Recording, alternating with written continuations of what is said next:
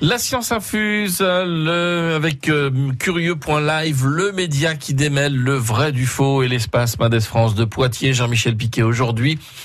Une chronique qui a du flair. Qu'est-ce que tu as? Il essaie de nous dire quelque chose.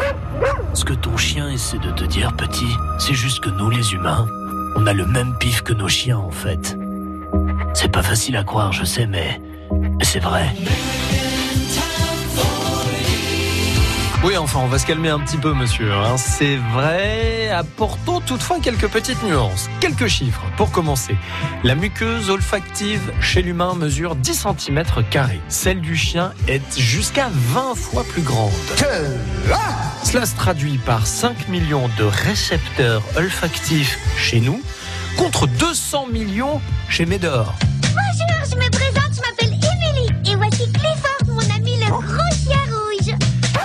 Un certain John McGann de l'université de Rutgers aux États-Unis a analysé des centaines d'études sur l'odorat des hommes et des mammifères en général. Et voilà ce qu'il en déduit. Oh, il pue des pieds, c'est une infection Oh, rien senti de particulier L'idée que l'olfaction humaine est un sens appauvri date du 19e siècle. C'est un préjugé qui viendrait d'un célèbre neuroanatomiste français, Paul Broca. Ça sent la banane, la vanille et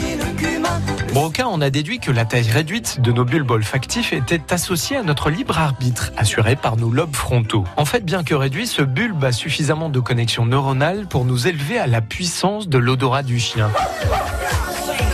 Mais comme nous n'avons plus besoin de notre nez pour survivre, nous n'utilisons que très peu ce sens, même si des essais réalisés ces dernières années montrent que nous pouvons toujours suivre des traces comme notre meilleur animal de compagnie. Ça pue, ça pue. Faut que ça ne, faut que ça ne pue plus. France Bleu Poitou.